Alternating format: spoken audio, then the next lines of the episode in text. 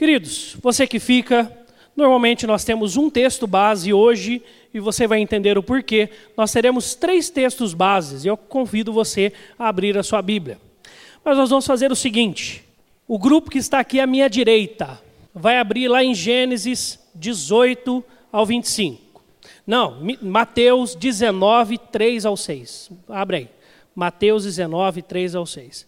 O grupo que está à minha esquerda aqui vai abrir em Efésios 5, 28 ao 33. Minha esquerda, direita de vocês, o terceiro texto aí, Efésios 5, 28 ao 33. E o pessoal daqui, Mateus 19, 3 ao 6. Todos acharam? Amém? Coloca um dedão aí onde você abriu, né, um marcador de página de mão aí, ou um papel, algo que você possa demarcar o texto que você abriu. E vá lá comigo agora sim para Gênesis 2, 18 ao 25. Aí todo mundo, nós vamos ler aqui esse texto de Gênesis 2, 18 ao 25. Depois eu vou ler com o pessoal da minha direita Mateus 19, 3 ao 6. E o pessoal da minha esquerda Efésios 5, 28 ao 33. Acompanhe a leitura de Gênesis 2, 18 ao 25. Diz assim a palavra de Deus: Disse mais o Senhor Deus: Não é bom que o homem esteja só. Far-lhe-ei uma auxiliadora que lhe seja idônea. Havendo, pois, o Senhor Deus formado da terra os, todos os animais do campo e todas as aves dos céus, trouxe-os ao homem para ver como este lhes chamaria. E o nome que o homem desse a todos os seres viventes, esse seria o nome deles. Deu o nome o homem a todos os animais domésticos, às aves dos céus e a todos os animais selváticos. Para o homem, todavia, não se achava uma auxiliadora que lhe fosse idônea, igual, de igual essência. Então o Senhor Deus fez cair pesado soro sobre o homem, e este adormeceu. Tomou uma das suas costelas e fechou o lugar com carne. E a costela que o Senhor Deus tomara ao homem, transformou-a numa mulher e lhe a trouxe. E disse o homem: Esta afinal é osso dos meus ossos e carne da minha carne. Chamar-se-á varoa, porquanto do varão foi tomado. Vamos todos juntos o versículo 24. Por isso, deixa o homem pai e mãe e se une à sua mulher, tornando-se os dois uma só carne. Ora, um e o outro, o homem e sua mulher, estavam nus e não se envergonhavam. Convido o pessoal da minha direita aqui, esse nós vamos ler todos juntos o texto, tá? Mateus 9, 3 ao 6. Vamos ler? Vieram a ele alguns fariseus e o experimentavam, perguntando: é lícito ao marido repudiar a sua mulher por qualquer motivo? Então respondeu ele: Não tendes lido que o Criador, desde o princípio, os fez homem e mulher, e que disse: Por esta causa deixará o homem pai e mãe, e se unirá à sua mulher, tornando-se os dois uma só carne? De modo que já não são mais dois, porém uma só carne. Portanto, o que Deus ajuntou, não separe o homem. Da mesma maneira, o grupo que está aqui à minha esquerda, vamos ler o capítulo 5 de Efésios, do 28 ao 33. Leiamos. Assim também, os maridos devem amar a sua mulher como ao próprio corpo quem ama a esposa, a si mesmo se ama, porque ninguém jamais odiou a própria carne, antes a alimenta e dela cuida, como também Cristo o faz com a igreja, porque somos membros do seu corpo. Eis porque deixará o homem a seu pai e a sua mãe, e se unirá à sua mulher e se tornarão os dois uma só carne. Grande é este mistério, mas eu me refiro a Cristo e à Igreja. Não obstante, vós, cada um de per si, também ame a própria esposa como a si mesmo, e a esposa respeite ao marido. Oremos. Senhor, Obrigado pela tua palavra lida nessa noite. Nós somos servos teus, por isso pedimos que o teu Espírito que em nós habita, fale aos nossos corações nessa noite para te servirmos melhor em nosso casamento, e também para servirmos melhor aqueles que estão casados próximos a nós, ou ainda para que sirvamos melhor quando casarmos. Em Cristo Jesus oramos. Amém.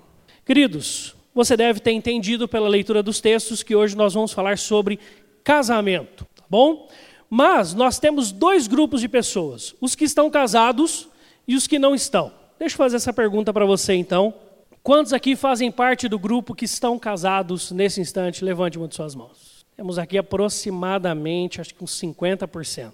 Quantos não estão casados? Levante uma de suas mãos. É um pouquinho mais de 50% pela, pelo número agora, tá? Dos que não estão casados, eu quero te fazer uma pergunta, tá? Para que você possa pensar, tá bom? Você responde se quiser. Quantos aqui dos que não estão casados, seja por solteirice, né, não casou ainda, está solteiro ainda, seja por viuvez, né, infelizmente, aquele que ou aquela que acompanhava a jornada já se foi, ou seja por uma separação, um divórcio, e que pretende contrair um novo casamento ou o primeiro casamento, levante uma de suas mãos. Ah, joia. Então tá bom, então tá bom, beleza. Queridos, eu estou vendo aqui que 80% dos que estão aqui presentes, tá? Ou estão casados, tá bom? Ou querem casar. Tá? Então essa palavra tem a ver primeiramente diretamente com você. Mas quer dizer que os outros 20% pode puxar aqui, pedir para que Deus abençoe quando a benção estiver impetrado e embora? Não. Primeiro porque tem chá depois do culto hoje, tá? Primeiro vai ter um chazinho. Segundo, que também você tem casais próximos a você. E mesmo os que estão casados, ou aqueles que são avós, que são às vezes bisavós, tem muito o que falar e o que ensinar aqueles que irão casar ou aqueles que estão casados. Você trabalha com pessoas que são casadas, você é vizinho de pessoas que são casadas, você conhece pessoas na família que são casadas, que estão em vários momentos e estágios do seu casamento.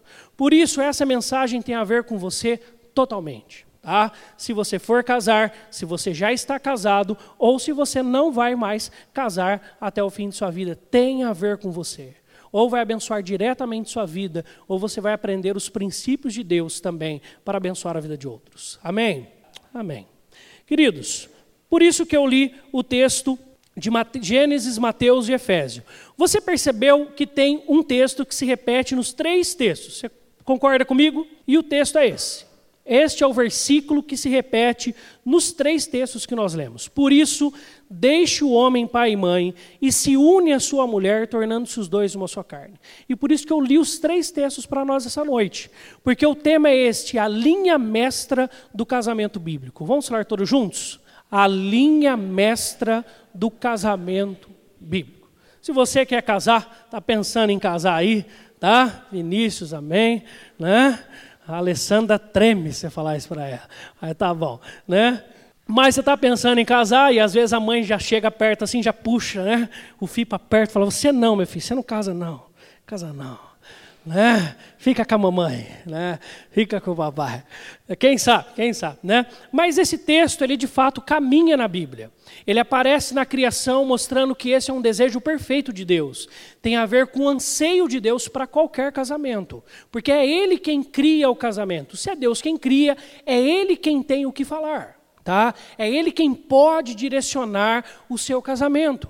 Segundo, nós vemos Jesus falando dele em um outro texto, num outro contexto. Tá? E nós percebemos que Jesus vai reafirmar este princípio como algo prioritário para nós termos em mente quando falarmos deste assunto. E em terceiro lugar, Paulo, quando vai tratar da questão do casamento, cita novamente. Então nós vemos em toda a Bíblia essa linha mestra transcorrendo o texto bíblico, mostrando-nos que este é um desejo de Deus para qualquer casamento. Só que também a Bíblia é muito intencional e ela não faz as coisas à toa, não faz por repetição, não faz para sobrar, ela faz para nos dar direcionamento. Por isso ele mostra cada texto num contexto diferente. E ele mostra como essa linha se dá em contextos de casamentos diferentes. Tá bom? Primeiro, nós vamos falar no primeiro contexto, de Gênesis, que mostra que este é a chave do casamento bíblico, é a entrada, é, a, é, é o princípio do casamento, é o princípio prioritário para que algum casal possa ter em mente. Tem um monte de outras lições que casais precisam aprender. Em junho, agora, nós vamos ter uma série sobre família, nós vamos discutir muita coisa sobre família. Eu já convido você, tá bom, para estar aqui com a gente. Mas uma coisa importante é você entender que em Gênesis você tem a chave, você tem a abertura. Se você quer ter um casamento abençoado, pense que está neste princípio de Gênesis a chave. E essa chave acontece no contexto de um casamento, literalmente na cerimônia de casamento, na primeira cerimônia de casamento. Está ali o varão e a varoa, que ainda não se chamavam Adão e Eva no momento, e naquele instante, então, Deus trata o coração dos dois, une o coração dos dois e celebra o casamento dos dois. E a mensagem de Deus para aquele casamento é quando o Adão olha para Eva e olha, quando o varão olha para a varoa, depois vão ser Adão e Eva, e fala assim: Esta afinal é osso dos meus ossos, carne da minha carne, chamar-se a varoa, porquanto do varão foi tomada. Né? Quem sabe você achava que essa questão de homem não ter criatividade quando vai falar coisa assim bonita para a mulher, faz tempo tá? Vem lá do nosso irmão varão, Adão. Tá bom? O homem não é muito criativo. Poucos homens são criativos nessa área de declaração. Alguns fazem umas coisas muito bonitas, mas a maioria é simples nesse processo, tá? Mas, neste casamento, Deus declara: Por isso deixa o homem pai e mãe e se une à sua mulher, tornando-se os dois uma só carne. Mas a pergunta que deve ser prioritária para a gente aqui, já que a gente está falando de começo de tudo, se o varão e a varoa não tinham filhos ainda e nem tinham pais, por que Deus fala sobre deixar pai e mãe? Uma primeira pergunta para você. Por que, que Deus fala sobre deixar pai e mãe para Adão e Eva ali, para o varão e para a varoa? Por quê que ele fala? Porque ele quer nos mostrar aqui uma sequência de Deus para o relacionamento de um casal. Ele quer mostrar que após eles se apaixonarem, após todo aquele encanto do namoro, o coração bater forte um pelo outro, após eles decidirem querer viver juntos, eles precisam seguir uma sequência. E a sequência é essa: deixar, unir, tornar-se. Nessa sequência aqui, principalmente para aqueles que são nesse desejo de casar, ou que ainda são jovens casais, estão aí entre os seus dez primeiro ano, primeiros anos de casamento, eu quero convidar você a pensar um pouco mais. E se você tem pessoas na sua família que estão nesse período aí de casamento, ou sonhando com isso, você tem como orientar e ajudar essas pessoas. Por quê, meu irmão, minha irmã? O primeiro princípio que nós vemos é o seguinte: por isso deixará o homem pai e mãe e unir-se-á à sua mulher os princípios e padrões bíblicos muitas vezes diferem daquilo que a sociedade fala. Eu tenho certeza que você, como eu, já viu diversas vezes no Facebook ou em qualquer rede social ou na fala de um jovem casal, quando acaba de ficar sabendo que está grávido, a seguinte expressão, quem sabe você mesmo falou, né? Costume da nossa cultura. A pessoa normalmente coloca assim: agora a nossa família está completa. Está vendo como você sabe? Agora a nossa família está completa. A pergunta é: antes estava incompleta? Não estava.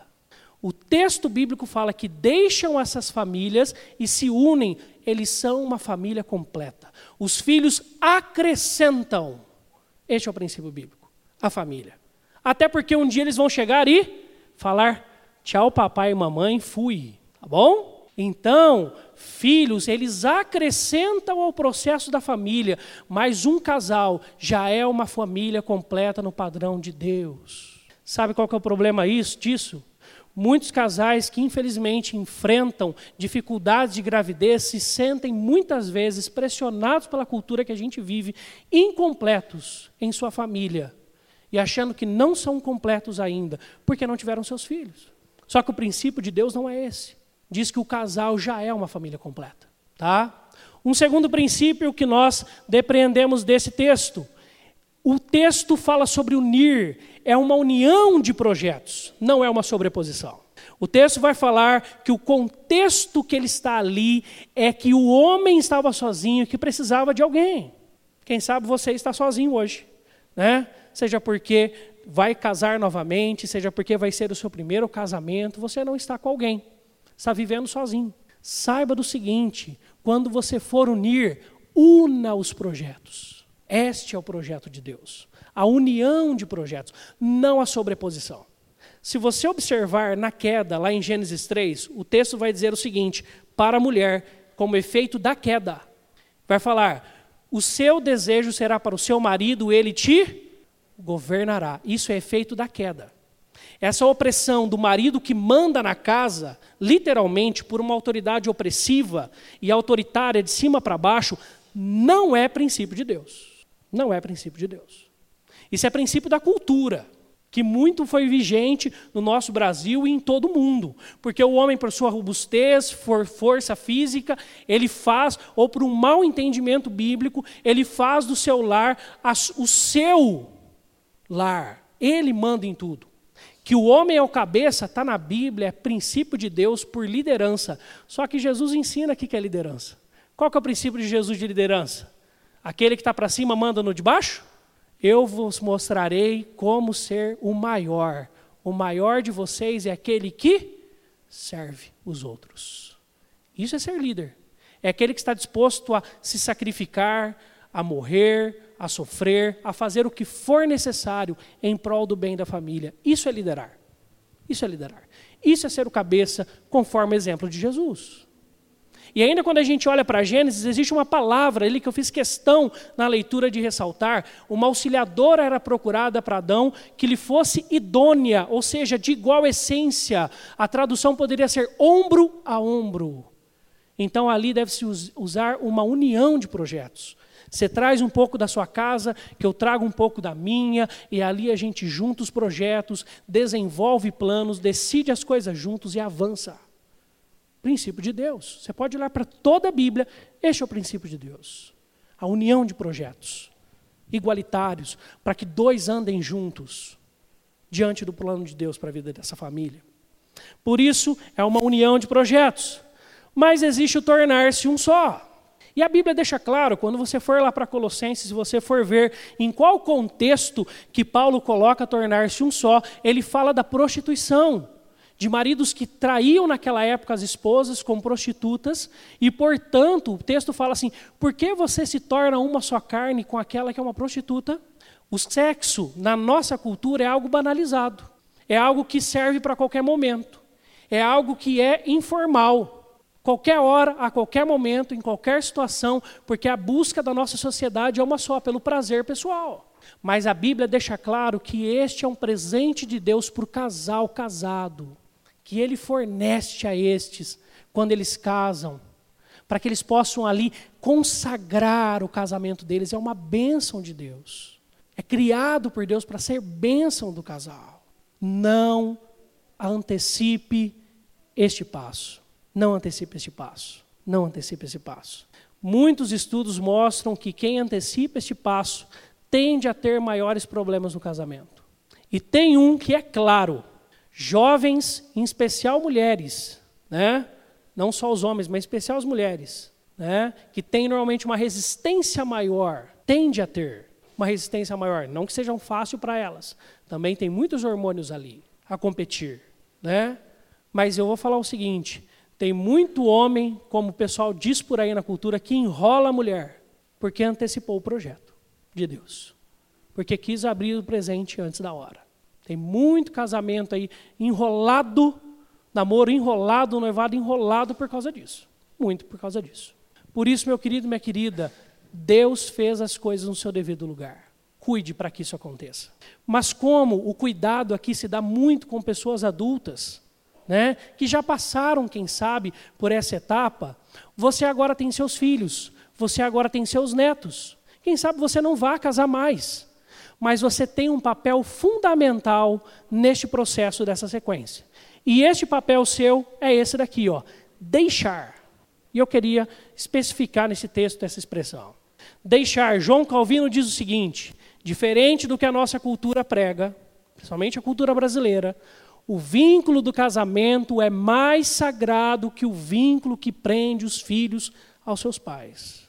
Eu vou repetir: o vínculo do casamento é mais sagrado do que o vínculo que prende os filhos aos seus pais. Por isso, você pode ser bênção na vida do seu filho. Deixa ele embora. Confia no que você educou. Tenha certeza de que você fez um bom papel e que agora ele tem capacidade, ela tem capacidade de tomar conta da sua própria vida. Pare de amarrar os seus filhos. Este é o ensino bíblico. Deixará, pois, o homem pai mãe. É uma ruptura. Quer dizer que não vai ter relacionamento? Muito pelo contrário. Quando há essa ruptura de dependência emocional, o relacionamento melhora. O relacionamento melhora. Nós vivemos uma crise, e não é à toa porque, e é muito complexo também falar isso um, um final de semana depois do Dia das Mães, né? porque nós temos uma cultura brasileira que é assim. O segundo feriado que mais se gasta no Brasil, depois o, o primeiro depois do Natal, o segundo no, no ano, é o Dia das Mães. Quer dizer que a mãe deve ser menosprezada pelos filhos? De forma alguma. Mas, meu querido, entre a sua esposa e a sua mãe, a Bíblia te manda escolher a sua esposa. Entre o seu esposo e a sua mãe o seu pai, a Bíblia te manda escolher o seu esposo. Para que você viva de verdade um casamento. Eu gostei muito no seminário, eu tive a oportunidade, gosto muito dessa temática de família, porque lá no seminário eu me defrontei no meio do meu segundo ano, pensando no que eu ia escrever no meu TCC, trabalho de conclusão no seminário, com um livrinho pequenininho, curtinho. Nós já distribuímos na sala de casais ano passado. Chama Como se livrar de um mau casamento. Acho demais aquele livro. É escrito pelo Carlos Catito, eu não vou falar outro sobrenome dele, que é polonês, é difícil de falar. Tá? Quando você olhar a capa do livro, você vai entender o que eu estou falando. Tá bom? Mas ele fala sobre este princípio, e ele é um psicólogo. E ele usa uma fala desse psicoterapeuta, Joel Bergman, americano, que ele afirma o seguinte: você só pode estar casado com uma pessoa de cada vez. Psicologia. Joel Bergman não é cristão. Um detalhe para a gente aqui. Essa declaração significa que só podemos estar casados com uma pessoa de cada vez e que alguns cônjuges estão infelizes porque não podem estar casados um com o outro, porque pelo menos, mas na maioria das vezes os dois dos parceiros ainda está casado com um dos pais. Ainda está casado com um dos pais. Enquanto você não largar o seu pai, essa dependência emocional do seu pai e de sua mãe, você não viverá o seu casamento. Você não está casado. É essa a instrução.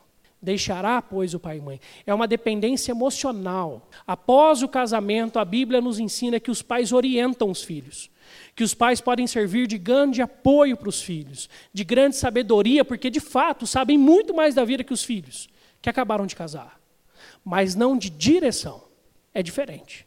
Aconselhamento e direcionamento são coisas muito diferentes. Mas ainda, e por vezes até casais já com filhos vão ligar para o pai e para a mãe para perguntar o que querem, para depois eles decidirem. E segue o que o pai e a mãe falam, antes até de falar com o marido, antes de falar com a esposa. Isso é princípio bíblico, meu irmão, minha irmã. Princípio bíblico. Deixará, pois, o homem pai e mãe, para que os seus filhos vivam de fato um casamento, para que eles consigam casar. Deixe embora. Acredite no que você construiu diante de Deus. Deixe embora. Deixe embora. Senão não vai casar. Senão não vai casar. Sei que cada família tem um contexto, é verdade. Mas, meu irmão, minha irmã, isso é um princípio bíblico. Deixar. Mas o outro texto, que é Mateus, ele nos vai nos ensinar sobre este passagem em um outro contexto. Perceba o contexto. Por esta causa deixará o homem pai e mãe e se unirá à sua mulher, tornando-se os dois uma só carne, de modo que já não são mais dois, porém uma só carne. Portanto, o que Deus ajuntou, não o separe o homem. Em Jesus, essa expressão é usada como fundamento para a manutenção de um casamento. Quer dizer que é impossível o divórcio? Não. E vai uma dica: cada caso é um caso. Se tem uma regra que é verdadeira, é essa. Cada caso é um caso. Não dá para bater o martelo e falar que todo mundo que divorciou fez errado biblicamente, ponto final. Agora, existe um grande problema. Existe um grande problema. Jesus está tratando de casais em crise aqui. E mostra-lhes o porquê se manterem juntos. Essa união, antes deles, é realizada por Deus. Seu relacionamento deve estar firmado em Deus. Eu lembro-me bem, eu estava sentado numa cadeira, eram cadeiras aqui, ou eram bancos, acho que eram bancos mesmo, nesse primeiro banco aqui. E aqui à frente da igreja estava um reverendo que eu tenho uma grande apreciação, um homem que organizou é, essa comunidade e como igreja 53 anos atrás, reverendo Carlos Aranha.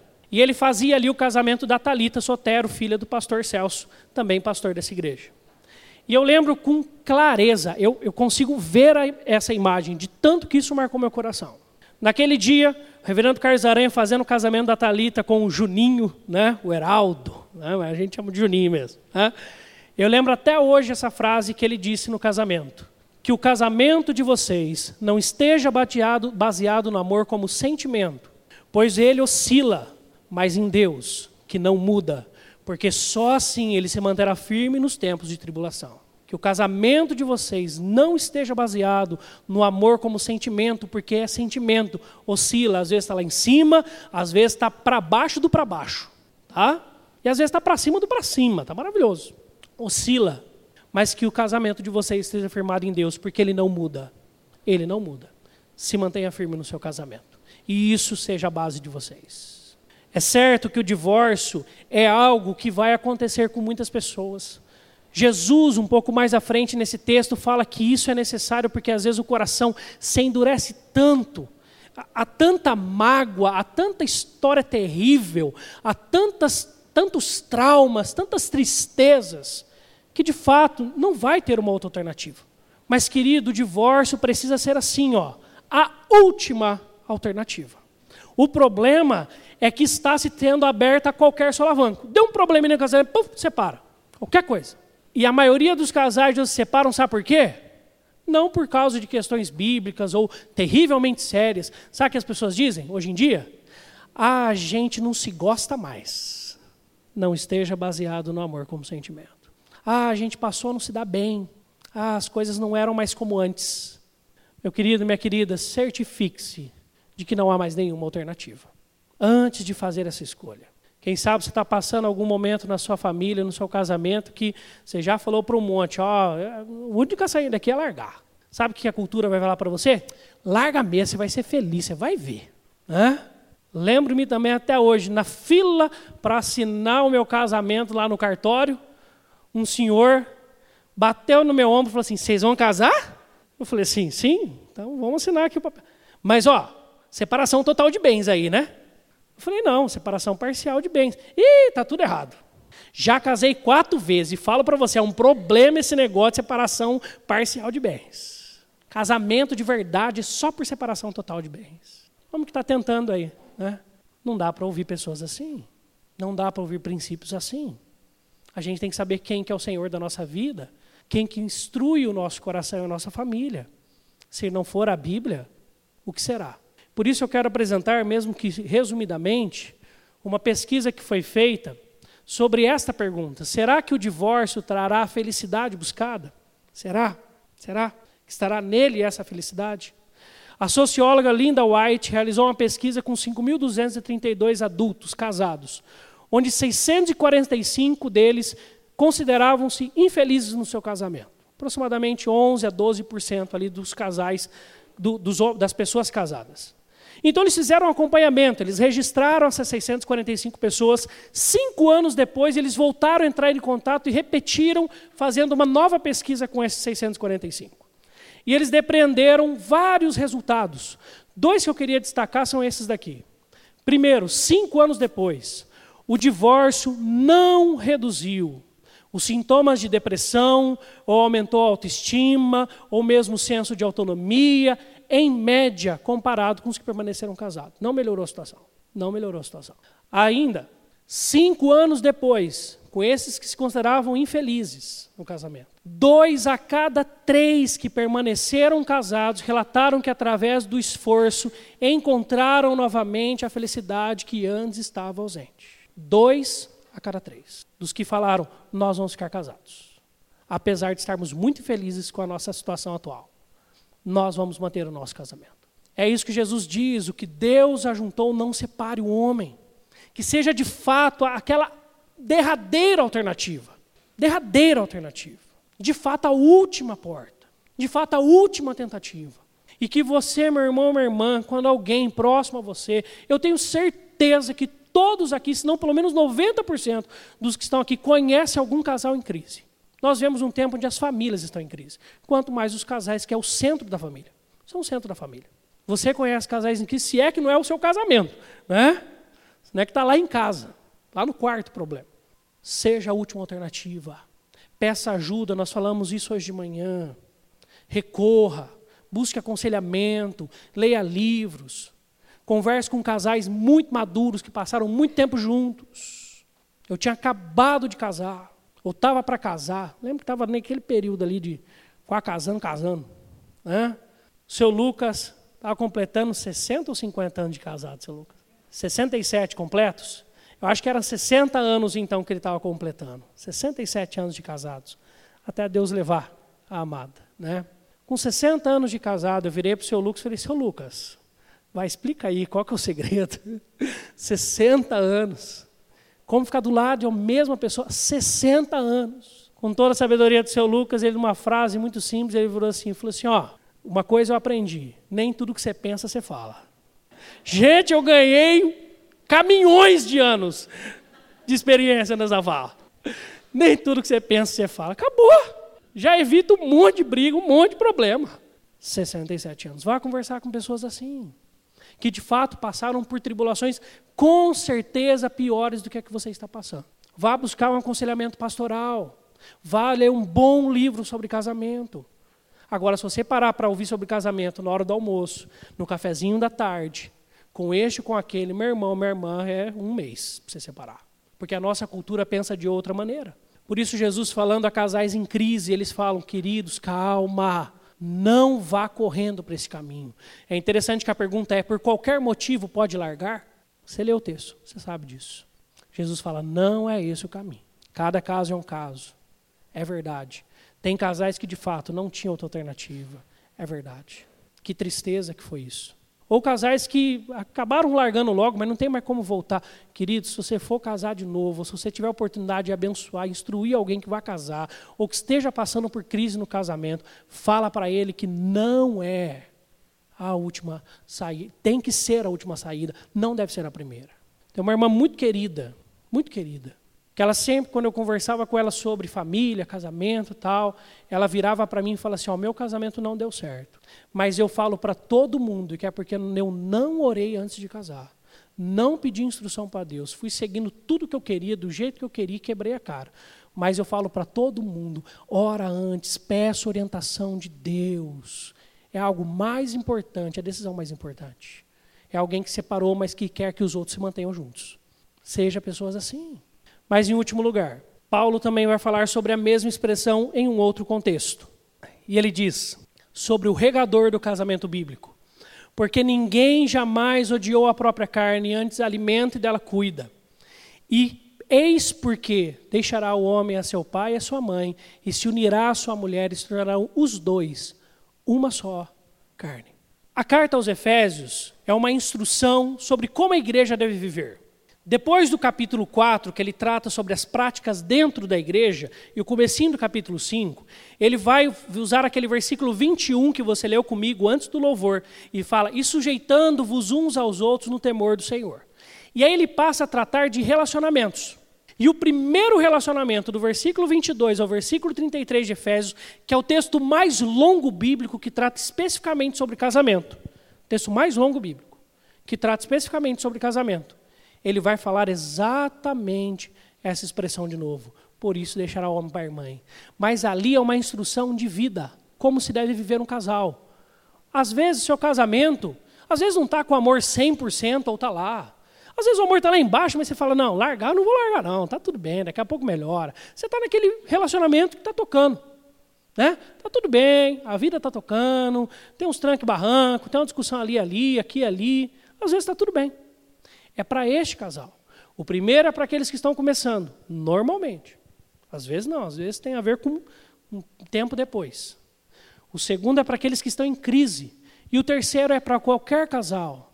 Regue o seu casamento, cuide, invista nele. E existem algumas coisas que Paulo vai tratar. O primeiro, Paulo está tratando, tratando do relacionamento conjugal. Outra sabe a palavra em um casamento. O que você está buscando em relacionamento? Diz que um pastor, enquanto estava fazendo a cerimônia ali de casamento, todo mundo muito bem ajeitado, o noivo a noiva felizes da vida, depois daquela correria tremenda que casamento dá, santo Deus, né? Como é cansativo casar. Você que casou sabe disso. Né? É um período de muito cansaço. Mas quando você chega ali, você fala assim: pronto, acabou, deu tudo certo. Né?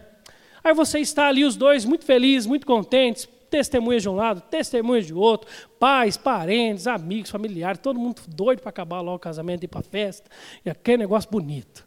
Né? E aí o pastor vira para aquele casal que tinha gastado muito com aquele casamento e vira para o noivo e fala assim: Ô oh, meu querido, você está buscando o que nesse casamento? Aí ele fala assim: Pastor, ser feliz. Oh, que legal. E você, noiva? Ah, também, pastor, ser feliz. Aí falei assim, gente, por favor, banda, pode guardar os instrumentos aí. Pessoal, acabou o casamento, não vai ter mais casamento não. Daqui a gente não passa. Todo mundo estatalou os olhos. Falou assim, que doideira é essa? E aí quando eles foram perguntar, pastor, mas acabou tal, pastor até fecha a Bíblia tal, para dar uma encenada ali, para deixar mais verídico o negócio. E aí ele fala assim, tá, vou explicar para vocês uma coisa. Se vocês querem casar para você ser feliz, você escolheu o caminho errado. Casamento é para fazer um outro feliz. Isso é casamento. É quando você escolhe abrir mão, e por isso que hoje, no dia da mocidade presbiteriana, nós lemos que amadurecer, em termos bíblicos e cristãos, é aprender a amar. Isso é 1 Coríntios 13. Quando eu era menino, falava das coisas menino. Agora que eu cresci, eu entendi o caminho do amor de Deus. É quando você abre mão de você para você amar o outro. Isso é amadurecimento. Isso é casamento. O que, que fala no texto? Pois ninguém jamais odiou a própria carne, antes a alimenta e dela cuida. Ou seja, os dois são uma só carne. Quando você faz o outro feliz, você está se fazendo feliz. Quando você faz o outro feliz, vai ser muito mais natural que o outro também faça você feliz. E assim você vai alcançar. Mas buscando primeiro a felicidade do outro. Felicidade do outro. Por isso, meu irmão, minha irmã, existe um, uma sequência aí em Efésios. Que aí é o contrário, né? Se os pais precisam mandar os filhos embora, tem que lembrar também os que estão casados, mesmo com os filhos, que o casamento vem primeiro dos filhos. Este é o seu relacionamento de aliança. Os filhos não. filho vai embora. Tem um filme que me chamou muita atenção, uma, uma cena do filme me chamou muita atenção. Conta a história de pais que tinham um, um, rapaz já, um homem já em casa, e eles contratam o que eles chamam de interventora. Uma moça que é profissional em tirar fio de casa. Né? Arrancar o caboclo lá de casa. Ela meio que tenta namorar com ele, vai mostrando princípios para ele de se desvencilhar dos pais e sai de casa. Tira o camarada de casa. Mas é muito interessante quando depois de, eu não vou contar como que acontece isso, não é spoiler demais do filme, né? Spoiler é quando você conta o filme, tá, gente? Às vezes usa essa expressão, é bom explicar. Quando você conta o final do filme. Usar essa, achar uma expressão, chama spoiler. Tá? E aí, numa cena final do filme, o filho retorna à casa do pai e da mãe, a mãe está ali lavando roupa, e eu acho muito interessante a mãe falar assim: Você era o meu porto seguro. Será que, será que aquele homem, ela nem chama de marido, vai continuar me amando? Nós somos muito diferentes agora. Aí você entende porque o filho estava até hoje em casa. Porque eles deixaram de viver um pelo outro, o casal, para viver em prol daquele filho. Casamento vem antes de filhos. Não é pequena é a segunda maior percentagem, depois da percentagem de, dos primeiros três anos, a segunda maior percentagem em separação e divórcio é quando o último filho sai de casa. O casal está tão perdido um com o outro que eles vão lá e largam. Muitos casais acontece isso. Ou vive aquela vida que cada um está num canto. Não tem mais para onde ir, não tem mais para onde correr, financeiramente não tem como viver separado, então cada um vive no canto. Cuidado, regue o seu casamento, Cuide do seu casamento, princípio bíblico, antes do quanto você cuida com seus filhos. Mas existe uma expressão aí no texto de Efésios, porque o texto tem muitas lições. E a ideia hoje é trabalhar com conceitos-chave, a linha mestra.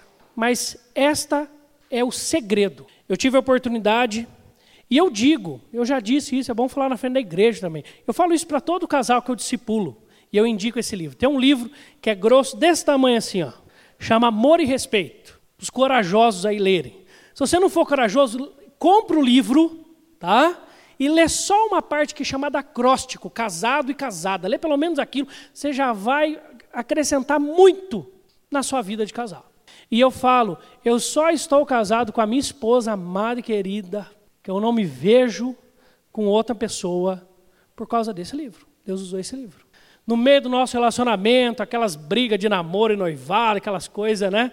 De, de, ah, eu acho isso, eu acho aquilo e tal. Nós fomos na Z3 contar esse testemunho, meio que um testemunho misturado com testemunho nessa hora. Né? Nós fomos na Z3 lá em Santa Bárbara. E aí a minha esposa estava folhando aqui, olhando, hoje minha esposa, na época, era noiva ou era namorada, amor? Era namorada? Nem noivo era ainda, né? Ela começou a folhear ali a, os livros de casamento, disso, daquilo. Daqui a pouco ela viu amor e respeito. Amor, o que elas mais desejam, respeito, o que eles mais querem, o que eles mais precisam. Ela, corajosa, gosta de ler os livrão grossão, comprou o livro, pá, pagamos e começou a ler. E Deus foi tratando o nosso casamento. É do Dr. Emerson Egerix.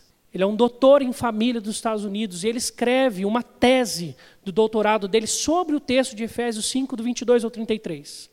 Mostrando que o texto ali não está falando que, que a esposa não deve amar ao marido, e muito menos que o marido não deve respeitar a esposa. Mas mostrando, como nós já conversamos aqui numa outra oportunidade, que o que toca o coração de uma mulher é o amor, e o que toca o coração do homem é o respeito. E que muitas vezes, até querendo fazer o bem para o outro, a gente faz no nosso prisma. E a gente tende a errar. E a gente precisa aprender a ver o mundo a partir do outro. Amor e respeito. E ele fala, nesse livro, ele tem esses dois ciclos aqui, e ele fala do ciclo insano, que é o que muitos casais vivem, que é, sem amor, ela reage sem respeito. Ele reage, então, sem amor. Ela não recebe amor, ela reage sem respeito não para.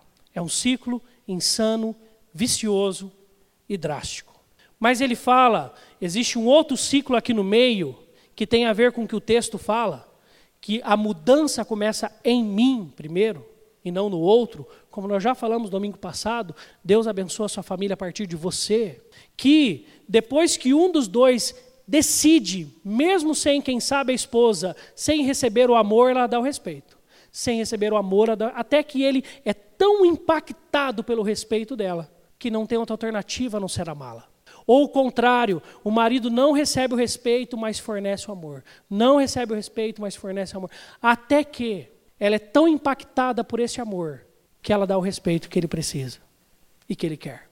E aí, vem para o ciclo energético. O amor dele motiva o respeito dela, que motiva o amor dele, que motiva o respeito dela. Ah, e aí é maravilhoso. Não é certo que nós vamos viver só de um lado ou de outro. É verdade. Vamos ter momentos vão estar de um lado, vão ter momentos vão estar do outro. Mas tem casal que só vive do lado de cá. Aí é um problema. Aí é um problema. E aí a bomba explode. E aí a bomba explode. Como que está lá em casa? Como que estão os casamentos próximos de você? Seus filhos, seus netos, seus sobrinhos, seus amigos, seus irmãos. Por isso eu queria encerrar com essa historinha. Conclusão: Rubem Alves e o casamento. Ben Alves, grande literário da língua portuguesa, ele faz uma analogia. E ele diz que existem dois tipos de casamento: o casamento tênis e o casamento frescobol. Né? Mas não é o casamento fresco, não. Tá bom? Casamento frescobol. Todos aqui, quem sabe o que é o jogo tênis? Levante uma de suas mãos. Por favor, só para eu. Como tem alguns que não levantaram, eu vou explicar. É aquele jogo que tem uma quadra, tem uma rede no meio, aí tem uma bolinha, você tem que jogar a bolinha longe do outro tem que bater dentro da quadra para o outro tentar pegar e não conseguir. Aí você faz o ponto. Tem duas raquetes, uma bolinha, duas pessoas, uma de cada lado. O frescobol, quem já foi na praia deve ter visto essa cena aí, ó. Né? Duas pessoas batendo a bolinha no alto, assim, uma para outra e tal. Fica lá um tempão. Duas pessoas, duas raquetes, uma bolinha. Mesma coisa. Só que no casamento, tênis, o objetivo é destruir o outro, é vencer do outro é poder chegar naquele momento quase que mágico de poder falar assim: não te disse, não falei para você que ia dar errado, só para chegar nesse momento. E aquele momento é o ápice de alegria, porque destruiu o outro. porque estava certo, porque tinha razão. Muitas vezes a gente tem razão, mas não sobe, não, não, não levanta o troféu. Nem sempre ter a razão é o melhor caminho dentro de casa. Às vezes você precisa pensar e não falar, né? Já conecta aí. Bênção de Deus, guarda no coração. Guarda no coração. Guarda aí no coração. Mas existe o jogo frescobol, o casamento frescobol, onde quando um erra e manda a bola do lado errado, o outro tenta o máximo buscar para consertar o erro do outro. Porque se a bolinha cai, quem perde? Os dois. E se tem uma palavra que eu tive que ler um ano e meio sobre família, casamento, filhos, tanto de coisa. Mas tem uma palavra que batia assim, ó, que resumia tudo, tudo em relação ao casamento. E que de fato deviam estar do começo ao fim, que tem tudo a ver com tornar-se uma só carne, é a palavra cumplicidade. Leva ela para casa. Quando um ganha, o outro ganha também. Quando ele é promovido lá no serviço, a esposa é. Quando ela é promovida, ele é. Festeja. Faz mais festa em casa. Falamos disso domingo passado. Quando dá errado para ela, ele chega e fala assim: "Tamo junto, vamos lá". Como a gente conserta isso? Quando dá errado para ele, ela está lá para apoiar, fala assim: "Vamos lá. Você consegue. Nós estamos juntos". Cumplicidade. Porque os dois se tornarão um só. Quando um ganha, os dois ganharam. Quando um perde, os dois perderam. Queria que nós orássemos nesse instante pelos nossos casamentos, se você é casado, pelos nossos futuros casamentos, você que pensa em casar. Mas queria que você orasse, quem sabe você já está no estágio de falar assim, ah, negócio de casamento já deu para mim. Graças a Deus, foi bom ou não foi bom, mas já deu. Mas você tem filhos, você tem sobrinhos, você tem parentes, você tem muita gente para casar e passando por crises. E que esqueceu desse princípio básico de casamento, ser um só. Ser um só. Vamos orar? Senhor, nesse instante nós intercedemos pelos casamentos aqui presentes ou representados. Nós pedimos que o Teu Espírito Santo, que em nós habita, que pode nos fazer e nos ensinar como sermos um só em nosso casamento, possa nos ensinar. Possa nos ensinar quando estivermos no início, ainda descobrindo um ao outro, entendendo, se adaptando a esta nova vida, unindo esses planos, para que seja de fato a tua vontade a dirigir este casal, este futuro casal também a saber esperar, Senhor Deus, o momento certo deste presente tão abençoado, que é a intimidade do casal, para o tempo certo, para o casamento, onde as tuas bênçãos são derramadas sobre a vida deste jovem casal. Também, Senhor Deus, nós pedimos por aqueles que estão em crise.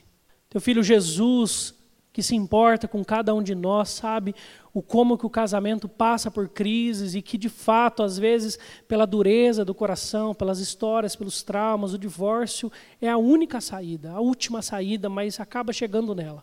Mas Deus, muitas vezes, tem muitos que têm deixado por nada, têm menosprezado esta união santa do matrimônio, aquilo que o Senhor uniu, e por motivos, por mais difíceis que sejam, ainda possíveis de transpor juntos, têm deixado o seu, lar, têm machucado os seus casamentos, os seus filhos, têm trazido tantas mágoas. Deus, que nós possamos orientar esses que estão passando por crise, que nós, quando passarmos pelas nossas crises, todos nós casados passamos ou passaremos, ou já passamos. Oh Deus, que o Senhor nos oriente a firmarmos o pé no teu compromisso conosco, e a termos o nosso casamento firmado no Senhor. Também, Senhor, que quando Deus, em todos os momentos do casamento, nós não nos esqueçamos de regar, de alimentar, de nutrir este relacionamento a dois, de termos um casamento saudável, um casamento feliz, um casamento, Senhor Deus, onde os dois choram junto e riem junto, porque os dois se entendem como um só, cúmplices deste grande projeto chamado família que o Senhor projetou para este lar. Ensina-nos, Senhor. Dirija-nos pelo teu espírito para que vivamos essa linha mestra do casamento em nossas casas a cada dia. Em nome de Cristo Jesus oramos. E para isso pedimos a tua bênção. Vamos ficar em pé. E agora, irmãos e irmãs, ide em paz. Que a graça do nosso Senhor Jesus o amor de Deus o Pai, a comunhão e a consolação do Santo Espírito esteja sobre cada família, casamento, vida aqui presente e sobre todo o povo de Deus espalhado pela terra hoje para sempre. Amém.